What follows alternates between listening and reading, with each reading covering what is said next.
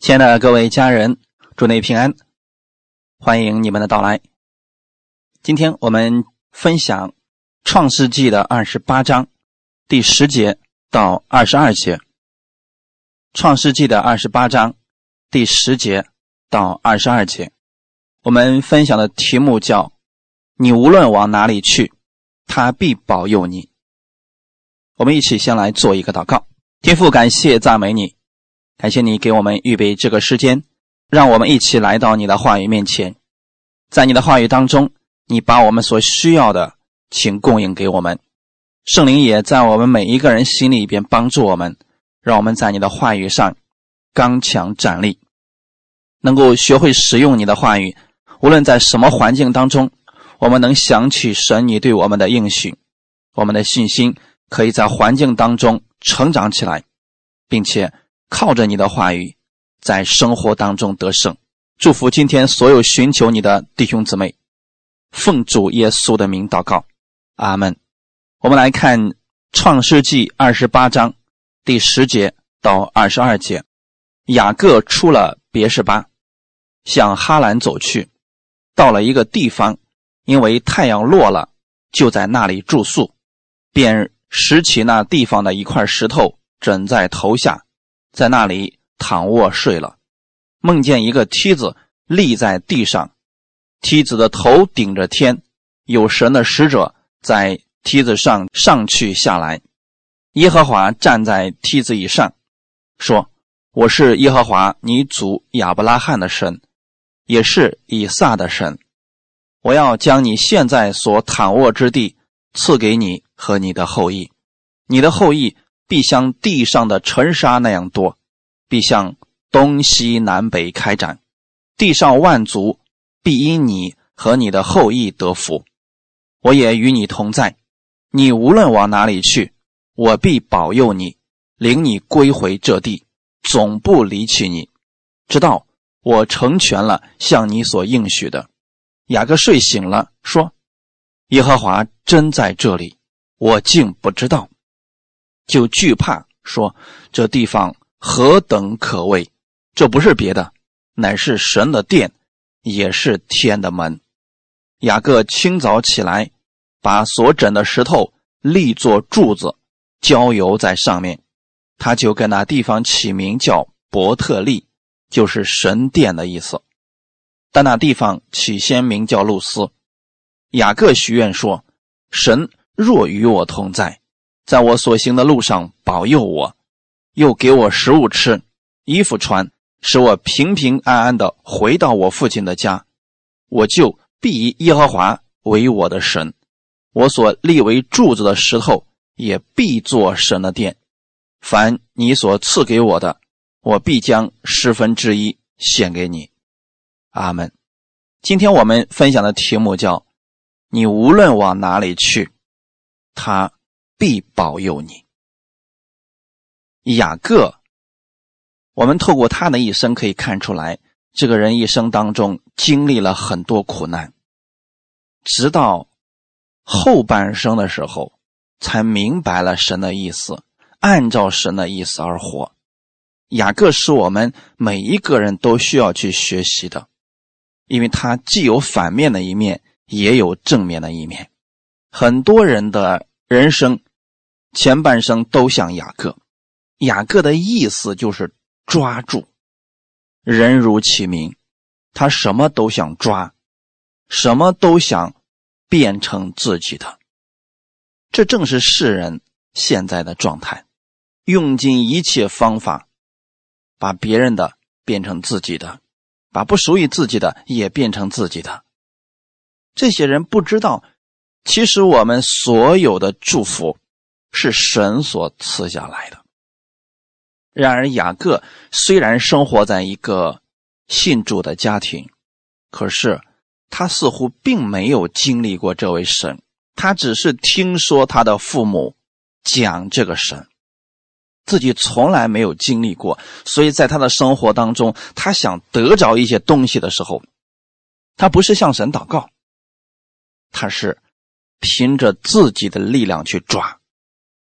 当一个人完全以自我为中心去生活的时候，无事不用其极。雅各做了什么事情呢？他用一碗红豆汤骗取了他哥哥长子的名分，又骗取了他哥哥最后的长子祝福。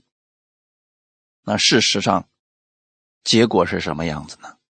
机关算尽，一场空而已。他的哥哥虽然在计谋上玩不过他，但是人家力气大，人一看自己被骗了，就要杀他。结果他不得已离家出走，去投奔他的舅舅。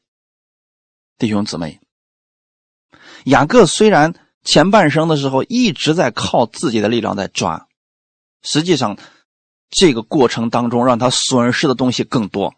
你知道他离开家以后，直到他母亲去世，他都没有在身边。现在我们所分享的这一段是在。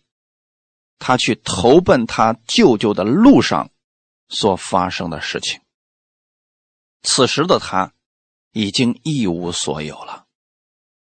创世纪二十八章十一到十二节，到了一个地方，因为太阳落了，就在那里住宿，便拾起那地方的一块石头枕在头下，在那里躺卧睡了。弟兄姊妹，你们看见了什么？他已经落魄到这种程度了。出门的时候，什么都没有了。住宿的地方呢，什么地方都可以。太阳落了，我就地而睡，整了一块石头就睡着了。如果你过去你说你很聪明，你靠你的计谋抓了很多东西，骗了很多人，可最后。若是真的也走到了雅各这一步的时候，不如回过头来，我们不要去过这种生活了。你看看雅各的生命是怎么样发生改变的。第十二节，梦见一个梯子立在地上，梯子的头顶着天，有神的使者在梯子上上去下来。这是雅各第一次。经历神，我不知道我们今天听到的你有多少次经历过神呢？如果你说我从来都没有经历过神，你可以向神祷告，让你遇见他，让他启示给你看看，他一定会给你的。但在这之前，请放下我们自己所有的小聪明，除非有一天你觉得说主啊，我真的没有办法了。雅各此时的心情是非常复杂的，他有自己的想法，想去抓，可是现在已经一无所有了。他不知道后面的路会是什么样子，他面对的舅舅是个什么样的人，他也不知道。现在，在一个晚上枕着石头睡觉的时候，应该说是他人生最悲惨的时候了。这个时候，神来了。神在他的梦里出现了，他梦见了什么呢？梦见了一个梯子，立在地上，头顶着天。那个梯子上面呢，有神的使者上去下来。你可以说那是天使。过去可能雅各一直在理论上听他的父母讲这位神，但这是一次实际的。让他亲身经历了神，是他自己独自与神建立了关系。他第一次在梦中遇见了神，这个梯子可以说是我们跟神之间的连接，这个类似中保一样的作用。而这个梯子预表着我们的耶稣基督。约翰福音第一章五十一节，我实实在在的告诉你们。你们将要看见天开了，神的使者上去下来，在人子身上。耶稣当时解开了雅各的那个梦，我们今天明白了，原来那个梯子就是耶稣自己。我们过去犯罪，我们跟神是断绝的，现在在天地之间有了一个梯子，使你可以到达神的面前。使你跟神重新连接起来了。这是从天上降下来的祝福。这些天使在干什么呢？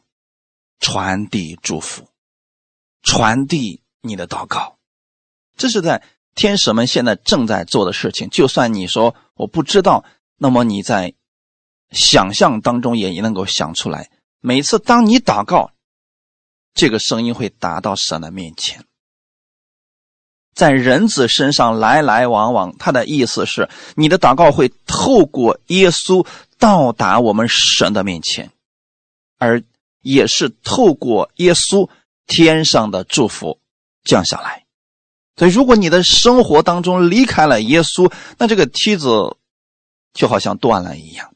如果你的人生当中从来就没有遇见过耶稣，甚至说你拒绝耶稣，那么你跟神的关系。也是断绝的。我们的人生，我不希望不停的靠自己在抓。我相信有一些人已经很累了，尔虞我诈的生活，他已经厌倦了。那我们从现在开始，我们也期待过蒙福的生活，但是不是损害别人，而是向神来祷告，从天上会降下你所需要的一切。你知道天使从上面下来带下祝福很容易吗？这是耶稣在十字架上，当他为你的罪而死的时候，一切祝福都透过耶稣赐给你了。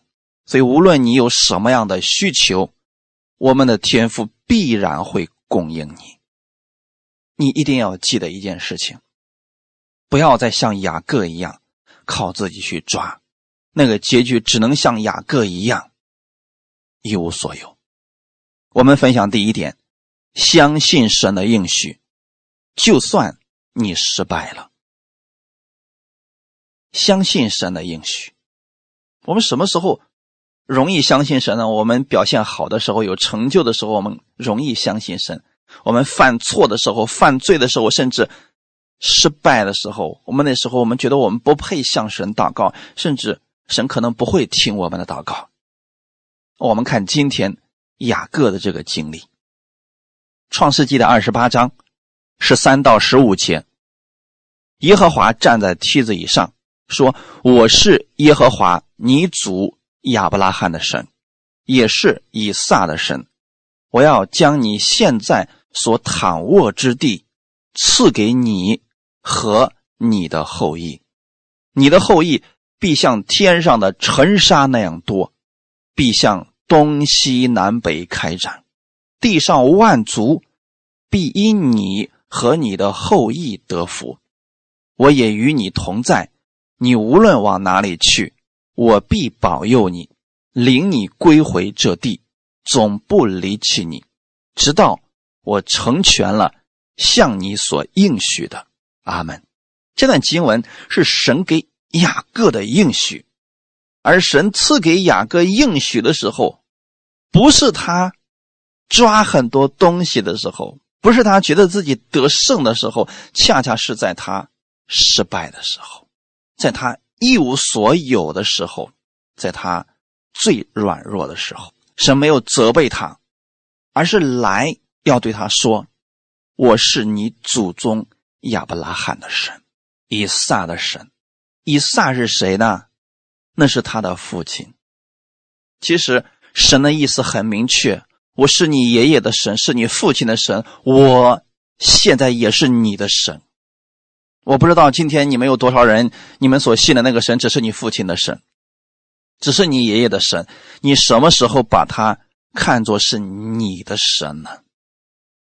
就像神今天对雅各所说的话一样：“我是你的主，我是你的神，我现在要将你。”所躺卧之地，赐给你。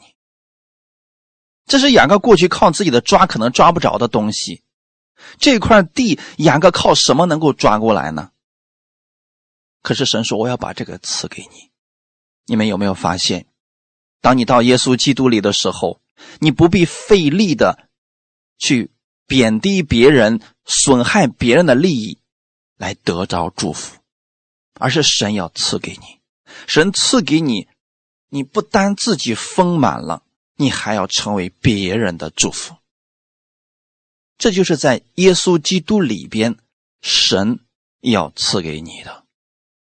雅各现在一无所有，他最需要的就是神给他的祝福，而神现在给他的已经超越了他脑海当中的想象。神说：“我将你现在躺卧之地赐给你和你的后裔，而你的后裔多到什么程度呢？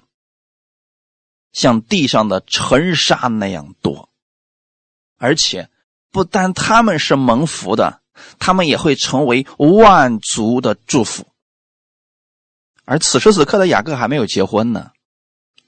神已经把这个祝福延伸到了他以及他的后裔。弟兄姊妹，你们有没有看见？这就是神给我们的祝福，人给不了你这个祝福的。神就算今天给你讲了，你不信，那你看看圣经。那些人最后他们有没有得着呢？我鼓励大家去读圣经，你自己找着答案，你心里就有确据了。神现在开始保护雅各，对他负责。过去的雅各一直是被自己的父母带领，现在神要亲自带领他，神会管教他。什么是管教呢？原文当中的意思是训练孩童。雅各现在就像一个孩子一样，他还不认识神，所以神要亲自训练他，因为他的父母已经不能够再训练他了，没有办法再引导他了。神亲自接手了。弟兄姊妹，我不知道有多少家长，你们一直不肯对你的孩子放手，尽管他已经三十岁、四十岁了。你一直都担心他，他做错了事情，你很担心；他失败的时候，你更担心。其实是时候放手了。你放手的时候，神就接手了。就像今天的雅各一样，如果他一直生活在他母亲的庇佑之下，他可能一辈子都不会认识神。可现在没有办法，他要离开他的家，独自一人去生活的时候，神。开始接手了，神会管教他，神会训练他，训练他不是让他死，不是让他更失败，神对他的管教是在爱中管教他，神要改变他。虽然此时此刻看起来雅各真的没有什么优点，他骗了他的哥哥，骗了他的父亲，现在神却没有责备他，为什么没有责备呢？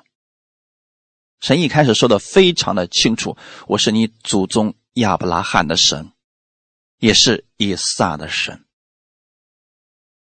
因为神纪念的是这个约，他与亚伯拉罕所立的约，因着这个约，所以神要赐福给他。你知道这句话一其实也是神给亚伯拉罕说的，跟以撒也说过这个话吗？我是你祖宗的神，我要。将你的后裔使他们成为地上万国的祝福。亚伯拉罕曾经听过，以撒曾经也听过。神只是现在让这个话重新又让雅各听到而已。我这么讲的意义是什么呢？我希望你知道，你也是亚伯拉罕的后裔。这个话在你身上也是管用的。我要将你现在所躺卧之地赐给你和你的后裔，你的后裔必像地上的尘沙那样多，必向东西南北开展，地上万族必因你和你的后裔得福，是不是很熟悉呢？神重复了他的应许，在雅各最失败的时候，神重复的是他的应许，而不是看他的行为。这是神当时对亚伯拉罕所说的，现在他讲给雅各听，这说明我们的神是信实的神，他应许了，他就必然会做到。你知道你是亚伯拉罕的后裔吗？加拉太书第三章二十九节，你们既属乎基督，就是亚伯拉罕的后裔，是照着应许承受产业的了。这是神给你的应许，你知道吗？你是亚伯拉罕的后裔，你属乎了基督。你是如何属乎基督的呢？你相信耶稣，他在十字架上为你的罪流血牺牲，三天后从死里复活，你就属乎基督了。当你属基督的时候，你就是亚伯拉罕的后裔，因为基督就是亚伯拉罕的后裔。你照着神的应许可以承受产业了。这是当时神对亚伯拉罕、对雅各、对以撒他们都讲过的话语。你以及你的后裔也必如此蒙福。哈利路亚！地上的万族会因为你和你的后裔得福。所以我一直在讲，你要正确的认识你自己。因为你身上有着神的应许，你可以成为别人的祝福。首先，神要先赐福给你，而你的确据在哪里呢？你要回到圣经上去找着神给你的应许。不论你失败了还是成功了，你都记得这是神赐给你的。就算你现在一无所有，或者因为你自己的无知自义把事情搞砸了、失败了，你现在仍然有资格来仰望这位主，相信他的话语。雅各现在就是一无所有，你们肯定比他要强一些吧？我们来看一下，二十年后，雅各对神有一些。回应，《创世纪》第三十二章九到十节，《创世纪》的第三十二章九到十节，雅各说：“耶和华我祖亚伯拉罕的神呐，我父亲以撒的神呐，你曾对我说：回你本地本族去，我要厚待你。你向仆人所施的一切慈爱和诚实，我一点儿也不配得。”我先前只拿着我的杖过这约旦河，如今我却成了两队了。阿门。神有没有说谎呢？没有。二十年的时间，神赐福了雅各。过去他只身一人，现在媳妇儿、孩子、牛羊、仆婢都成为两队了。那你能想象得到吗？就算你说我现在失败了，一无所有了，现在可以当做是一个起点，像雅各一样的起点，从零开始。这是新年，你可以重新开始，每一天去仰望神而生活。我相信用不了二十年，你也会有两对的产业。阿门。关键是你能如此相信吗？你能相信神给你的应许会在你身上成就吗？神的话语给每一个属于基督的人，但并不是每一个属于基督的人，他们都相信这个话一定会成就在我的身上。神当时对雅各说的是：“我也与你同在，你无论往哪儿去，我必保佑你。”神没有说：“现在好，雅各，我先给你变一套房子出来，我先给你变几个媳妇儿出来。”没有。他梦醒了之后，还是那块石头，还是一无所有。可是雅各的心里边已经相信了神的应许。他相信的是，尽管我现在一无所有，我失败了，神给我说的话一定会成就在我身上。为什么这个时候就管用了呢？对于一个喜欢抓的人，喜欢靠自己的人，当他一无所有的时候，那个时候，神给他说的话，他才能够听得进去呀。我们人就是这个样子的。如果我们在我们富足的时候、成功的时候，别人跟我们讲耶稣，我们很难相信。可是当人软弱了、失败了、一无所有了、生命垂危的时候，他就知道去呼求这位神了。不管他呼求那个神叫什么名字，他可能把他所知道的所有的神的名字都能呼求一遍，因为他没有办法了。那你何必要等到那个时候再去仰望神的应许呢？我们不要走到雅各这个地步了，才去仰望他的应许。所以我还是告诉大家，不要靠自己去抓了，那个真的抓不牢。传道书里面给我们讲的非常的清楚，所罗门一生的时间靠自己抓了很多东西，可是到后来发生什么事情了呢？在他死了以后，他的那些产业七零八落，没有了。所以人你在这个地上抓再多，最后可能都是一无所有，就回到雅各的起点，枕着一块石头睡觉了。最后可能就是这个结局了。但是雅各在那天晚上遇见神，神就开始训练他，让他知道有些事情不要去做。今天我想告诉大家，神训练我们，神允许一些事情发生，允许一些糟糕的事情发生，不是说对我们一定没有任何益处。有神是万事互相效力，叫爱神的人得益处。雅各在年老的时候回过头来想想，才发现自己其实自己年轻的时候真是做了很多糊涂事情。二十年之后，雅各其实才有一些改变。神用了二十年去训练他呀。那我们的字义难道真的需要二十年才能够完全改变吗？这个时间我们浪费不起啊！我们看第二点。相信他会成就他的应许，保佑你和你所做的。创世纪二十八章十五节，我也与你同在，你无论往哪里去，我必保佑你，领你归回这地，总不离弃你，直到我成全了向你所应许的。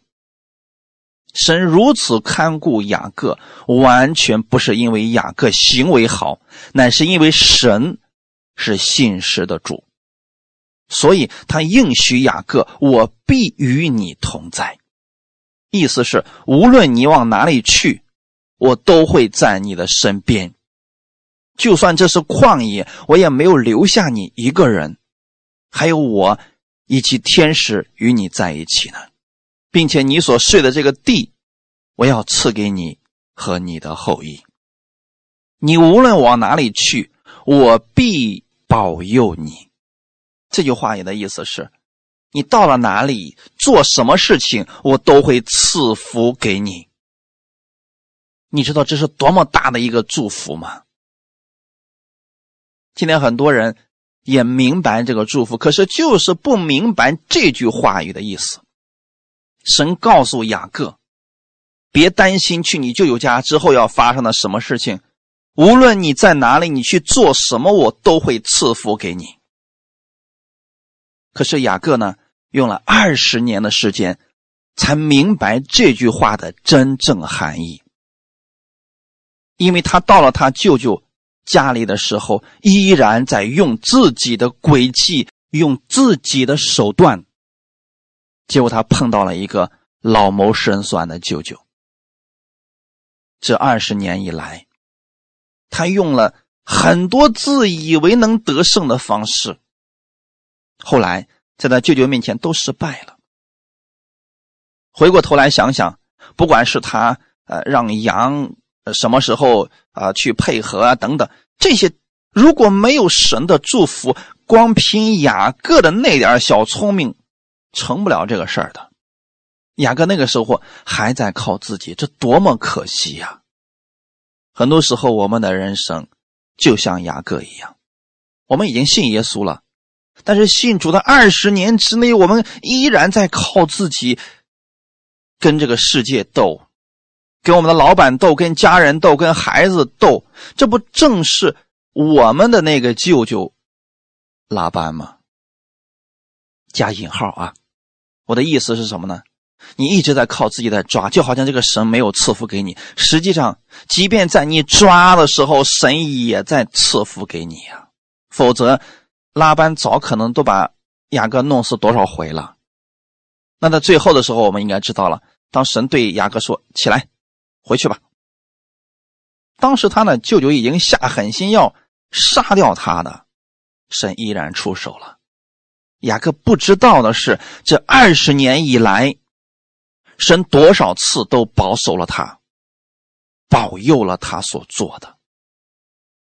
我们很多时候，因为我没有看到神在我们身上行大神迹，我们就以为神离开我们了，没有保守我们。如果神收回了他的手，无数的灾难、疾病、问题就会在我们身上出现的。难道你不知道吗？你看看这个世界上。有很多人每天经历着苦难、疾病、问题、压力，他们没有依靠啊。你之所以能够平安，是因为神的手在你身上，他在保佑你和你所做的。因为神对你也有应许，就算你当时不明白、不知道，你靠自己，神依然还是在管教你、保佑你。保护着你，这不是我们靠自己折腾就能折腾成的。很多时候，我们成功了，我们以为是我们自己的努力，其实是神把你扶起来了。很多时候，我们就是不愿意让神扶，就会靠自己去折腾。雅各这二十年就是折腾的二十年。我不希望我们有二十年的时间去折腾，我们的人生太短了。你要相信神能够在。你所做的所有的事情上都赐福给你。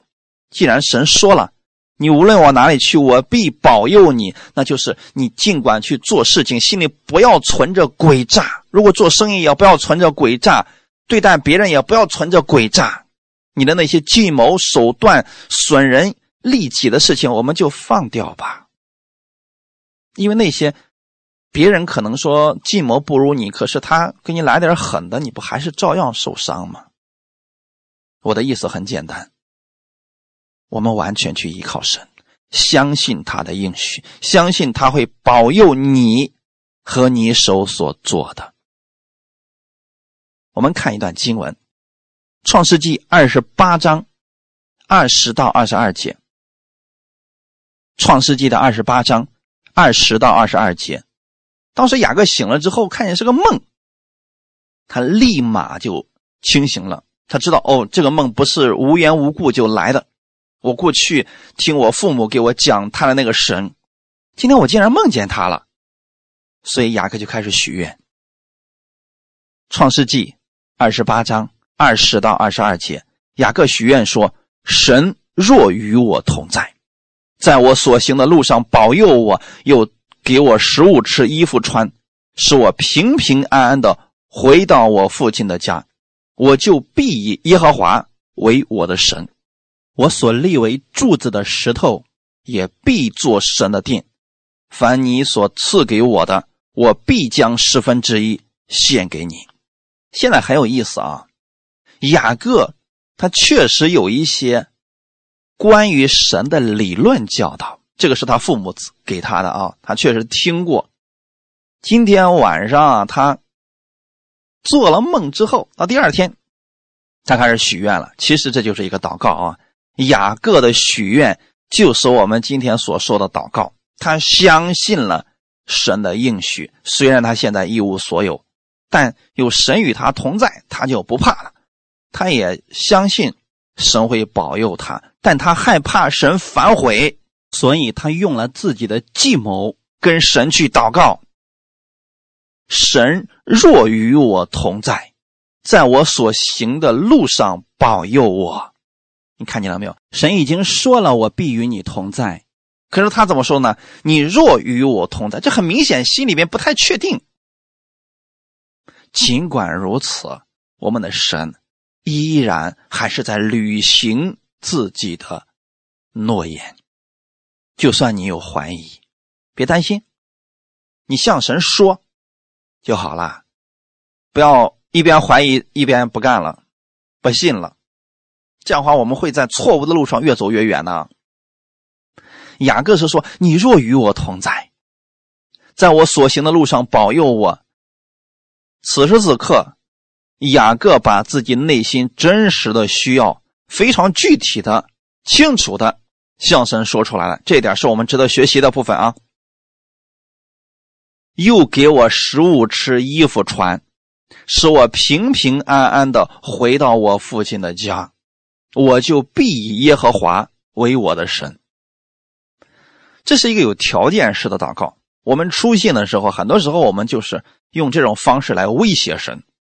啊，好，如果你真的爱我，如果你真是我的神，那么你就给我做什么什么事儿吧。我相信很多出信的人曾经都做过类似的祷告，我也做过啊，神都给我成就了。成就之后呢，我依然有诡诈的心，下回还用这个方式。那上次的不算啊，那是一种巧合啊，那个不一定是你做的啊。好，这一次你如果给我成就这个事儿，我就相信你是我的神。这事儿成了之后呢，我说啊，这个是别人帮助我，这个不算啊。实际上，我们不知道的是，即便是别人心甘乐意帮我们，那也是神感动那个人来帮我们。我们一直以为天使必须是长两个翅膀的出现才算。他不知道的是，你的邻居心甘乐意来过来帮助你，那也是神差派过来的。因为雅各此时现在他对神的认识实在是太少了，而他呢也不知道怎么样去跟这个神交流，所以就把自己心里真实的样子。告诉给神，神也喜欢这样的，在我们的主面前就别啊说一些夸大的、空洞的话啊！你是我的主，你是创造世界、创造海洋、呃创造太阳的神。不用说这些，不如像雅各一样实在点你若与我同在，在我所行的路上保佑我，意思是别让野兽把我给吃了啊！别让那强盗把我给抢走了。又给我食物吃，我现在没有吃的，没有穿的，你都给我。又使我平平安安的回到我父亲的家，那意思是什么呢？家里边还有一个哥哥要杀他呢，我得平安的回去啊。你如果把我这个事儿给成就了，我就以你为我的神。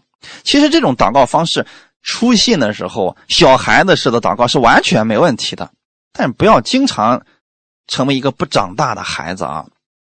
我们反过来想一想，就算神今天不给你吃的，不给你穿的，他还是神，不会因为你不承认他是神，他就不是了。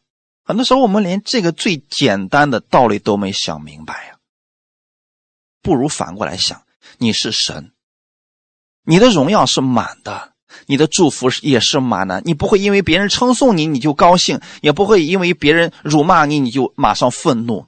你是神，你是乐意赐福给万物、给众生的神。你是这样的神啊！我今天能够依靠你，你能听我的祷告，我实在太高兴了。这是我的荣幸。我们如果用这样的心去跟我们的神交流祷告，我相信。我们的心里面会充满平安的，我们会我们会对我们的神有更加感恩的心。雅各当时实际上使用的仍然是自己的那个交换的心理。你赐福给我了，我就当你是我的神。我所立的柱子，它的石头必做神的殿。将来有一天我要在这儿立一个坛，我给你献祭。凡你所赐给我的，我必将十分之一献给你。其实这样的教导也是他的父母给他的。弟兄姊妹，十分之一的这个奉献的祝福，不是律法下的，此时此刻还没有律法呢，对吗？所以这个是神让我们知道，我是赐福给你的神。我是保佑你的神，所以当你富足的时候，当你得着的时候，请你把我所赐给你的甘心乐意的拿出十分之一献给我，以此证明我是你的神，以此证明你心中尊我为大。这就是奉献的原则，而不是今天我给你十分之一啊，所以你必须在在这个我给你这个种子上给我一百倍、三十倍、六十倍的祝福。虽然神会给你，但如果你以此为心去奉献，你却很难得着。大家能明白？因为这样的话，依然活在自私自利当中。如果神没有给你的话，你可能下回就不奉献了。雅各此时此刻呢，是一个交换式的祷告，他重复了一下自己的需要，吃的、喝的，还得恢复家人的关系，这就是他祷告的内容。看起来很世俗化，但神都听到了，并且一直在看顾他、保守他。为什么是二十年呢？因为二十年。他才放下了自己，因为二十年，他才从自义当中走了出来。我不希望我们接受这么短的一个训练的内容，需要这么长的时间。其实放下自义就是承认自己不能，主要我不能，请你帮助我。神在训练他。要让他的生命从幼稚到成熟。现在他是婴儿式的幼稚的祷告，神依然会给他，但神希望他去求更大的祝福，不单自己蒙福了，还能成为更多人的祝福。雅各的生命从不断的索取到无私的给予他人，用了很多年的时间。这个不要紧，神等得起。我也相信神给我们每一个相信他的人都是这样的一种心态，他等得起。如果你至今依然还在靠自己拉帮结派、分门结党，靠自己以自我为中心去生活，神等得起。等你失败的时候，神会说：“我是你的主，我来引导你。”什么时候我们的生命能从不断的索取到无私的给予？那说明我们的。生命已经成熟了。创世纪的二十八章十六节，雅各醒了，说：“耶和华真在这里，我竟不知道。”其实神是无所不在的，无论雅各到哪里去，神都在那里。雅各把那个地方称作伯特利，伯特利就是神殿的意思。老原来我睡的地方是神的殿，是天的门啊。其实呢，神的殿真的在那里吗？天的门真的在那里吗？只是雅各以为在那里，所以他才做了那样的事情，才说了那样的话。其实神是想告诉他，无论你在哪里，天上的门都向你开着。这就是神对他的应许。你无论往哪里去，我必保佑你。我今天也想告诉你。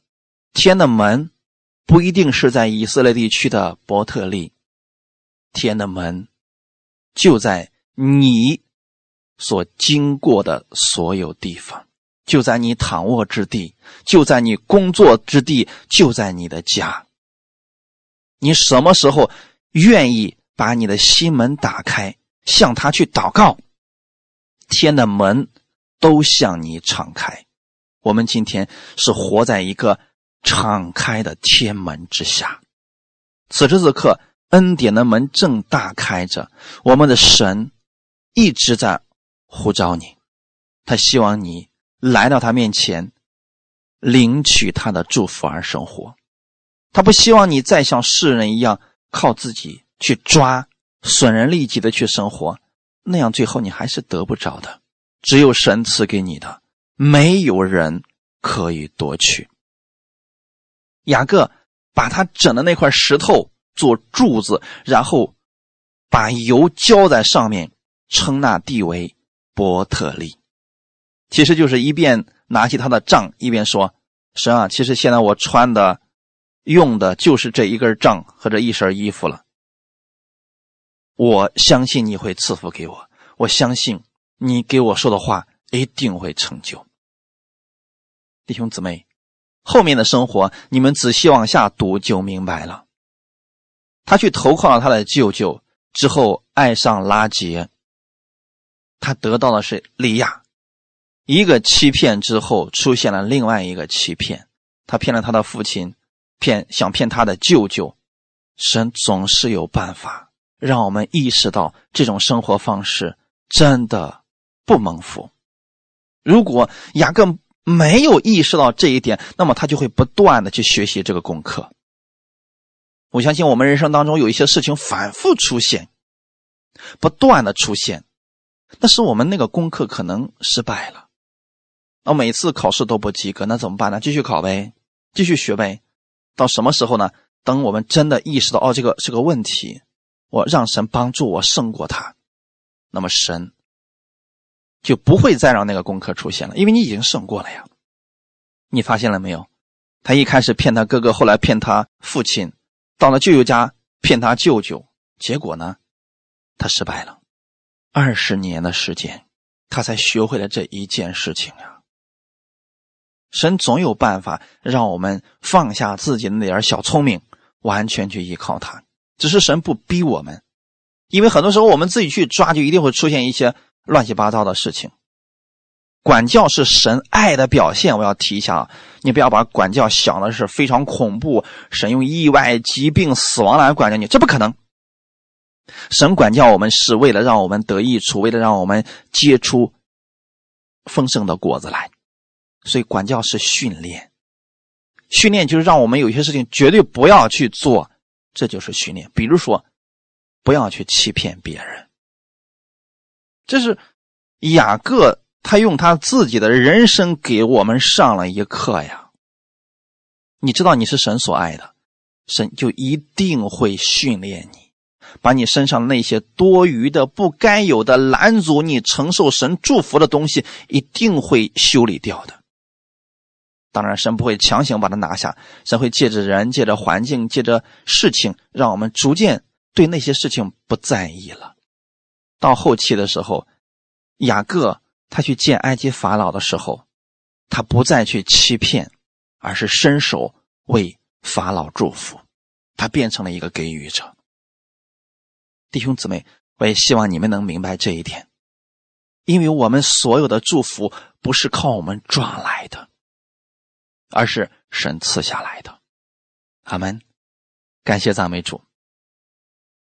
如果你是一个脾气暴躁的人，那神要。改掉你这个脾气，你可能向神祷告说：“主，我这脾气再暴躁了，请你帮助我改变。”你祷告之后，假如你遇到了一个脾气更暴的上司，那你不要抱怨说：“主啊，为什么你让我遇到这么一个人？”因为这是对你有益处的。你只有在他的手下，你的这些毛病才能够真的克制，到最后完全的消失。如果给你一个像绵羊一般的老板，你可能把他就给吃了，你的脾气会更暴躁。你看雅各是不是这个样子呢？神正在保佑他呀，神正在训练他呢。除非他遇到了一个比自己能力更大的。你看过去他骗他，呃哥哥骗他父亲，是因为这两个对手不行。现在呢，遇到他的舅舅，这这家伙老谋深算，他怎么也玩不过他舅舅啊。但是你有没有发现，在这样的环境之下，雅各的脾气改变了，性格改变了。阿门！我希望我们弟兄姊妹透过这些，我们能知道，我们是承受祝福的人，完全没有必要像雅各那样去生活呀。你请记得，如果你说我某一方面我是最厉害的，你一定不是。等你有一天遇到对手的时候，你就知道你不是了。我们俗语不是有一句话吗？山外有山，人外有人。你不要说你是最厉害的，最什么样子的啊？这个不是应该用在人的身上，那是用在耶稣身上的。神借着一些环境，借着人磨平了雅各身上拦阻他领受神祝福的一些东西。其实这就是神的保佑。如果他一直在他母亲家里边，他可能这种歪风邪气会不断的生长，最后他就不认识他自己了。神训练我们是让我们得益处，哈利路亚。所以现在遇到环境了，我们祷告主啊，请你帮助我，让我胜过这个环境。但是不要因着环境就就灰心绝望，甚至否定神。请你记得，万事万物神都能够使用这些，让我们最后得着益处。阿门。你只要记住这一点就行了。神是爱你的，任何时候你去哪里，他都会与你同在，他都会保守你，都会保佑你。我们很多时候别着急呀。我为什么说一个脾气暴躁的人？因为他太急了，那就神就给他一个让他急也没用的人，所以这二十年他就放羊。你看，你总不能去骗羊吧？旷野里面有野兽。那你的脾气怎么办？你的脾气在那时候不管用了，二十年的时间，雅各才改变了呀，太不容易了。我们不希望弟兄姊妹用这么长的时间去学这么一个功课啊，因为我们来到这个世界上的目的是为了承受更多神的祝福。我希望你们都像以撒一样顺服神的话语去生活，千万别成为像雅各一样，用自己的前半生去试验一下神的这个话语是不是真实的。不要跟神去对抗。你想雅各这脾气暴到什么程度？他跟天使都能摔跤，不服输嘛。这个世界上不服输的人实在是太多了，但是这样的人一般来说生命都比较坎坷。我不是说不服输这个不好，就看你用在哪里了。如果你用在了善事上不服输，这是绝对对你人生有益处的。如果你在恶事上再去算计人上不服输，你真的会很惨的。所以有些事情我们还是要有智慧的啊。神改变雅各，更新雅各，就是在保佑他，为的是让他能够去承受更大的祝福。神正在扩张他的心胸呢。等他的心胸被神扩展了，神就把祝福马上给他了。神应许会保守他和他手所做的。这是神给雅各的应许。那我们现在看到，神这个应许已经成就了呀。他生了十二个族长，十二个支派，现在在世界各地，这不容易啊！而且靠他自己是不可能成就这些事儿的。可是神呢，记着那个在他舅舅家里那些糟糕的事儿，反而成就了他的美事儿。所以我想说的意思是，即便环境很糟糕，神的应许依然还是成就了。阿门。神对你有应许，他也会保守你和你手所做的。现在，当你看没有看到结果的时候，请别灰心，继续仰望他的话语而生活，等候那日来到就行了。阿门。最后的时候，我们看一段经文，《罗马书》第四章十三到十六节，《罗马书》第四章十三到十六节。因为神应许亚伯拉罕和他后裔必得承受世界，不是因律法，乃是因信而得的义。若是属乎律法的人才得为后嗣，信就归于虚空，应许也就废弃了。因为律法是惹动愤怒的，哪里没有律法，哪里就没有过犯。所以，人得为后嗣是本乎信，因此就属乎恩，叫应许定然归给一切后裔，不单归给那守护律法的，也归给那效法亚伯拉罕之心的。阿门。这段经文我最后的时候送给大家，你记得你是亚伯拉罕的后裔，神应许给亚伯拉罕和他的后裔。必得承受世界。什么叫承受世界呢？神会赐福你和你手所做的，神会保佑你手所做的一切，这就叫做承受世界了。你无论去做什么，你要相信神必然会赐福你，使你兴盛，使你发达。但是你依然要殷勤去做啊！如果你说我知道我是承受世界的，从此以后什么都不愿意干，也不勤劳、懒惰、自私。你依然会一无所有，这不是神没有给你，是你根本就不愿意去付出，去把这个祝福领取回来。这个很简单，就像神在旷野的时候，在以色列营的四围，每天都降下玛拿，祝福已经到了。那以色列百姓要做什么呢？拿着自己的筐子啊、盆啊，去把玛拿捡回来就行，领取回来就好了。很多人今天明白恩典之后啊，说啊我知道啦，我听了很多恩典的道了，呃，我们什么也不用干啊，我们就祷告，神就会把我们所有的一切都赐给我们，啊，三年、五年、十年过去了，这些人还是一无所有，不是神的话语是废弃了，是虚空的，是他们没有行动，所以他们没有办法承受这个世界。你相信神的应许，你相信你是亚伯拉罕的后裔，这是第一步。第二步呢？殷勤去做工，这个不是律法。律法的心是什么呢？像雅各一样，靠着诡计、靠着手段去夺取，这个才是律法嘛。但是不管是哪一种啊，无论你是生活在律法下的，还是生活在信心之内的，神不会让他的应许变成空的。人得为后嗣是本乎信，因此就属乎恩。你们是属于恩典的，所以要靠着信。信什么呢？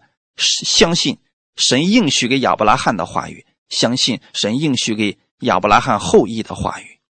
你把这些应许抓住了，这一周就靠着这些应许去生活，你一定会看到这个祝福的。日积月累，你也会像雅各一样。无论是财富、是人际关系，还是其他的方面，神都会让你进入丰盛之地。阿门。好，我们一起来祷告。天父，感谢赞美你，感谢你今天借着这样的话语，让我们得着力量，得着帮助。我知道，无论我往哪里去，你必会保佑我。你保佑我不是因为我行为好了。不犯罪了，你才保佑我，那是因为我是亚伯拉罕的后裔，我是属乎基督的，所以你对我有应许，因着这个约，因着这些应许，你会赐福我手所做的。现在可能我没有看到这个结果，但我依然相信，日久之后，这些昌盛的祝福会临到我的身上，我会比雅各更蒙福，因为我是亚伯拉罕的后裔。主啊，你也赐给我温柔的心、聆听的耳，让我每天把你的话语放在心里边，我照着你的话语去生活。感谢赞美你，使我在生活当中每一天都能够经历到你话语的大能。哈利路亚，一切荣耀都归给你，奉主耶稣的名祷告，阿门。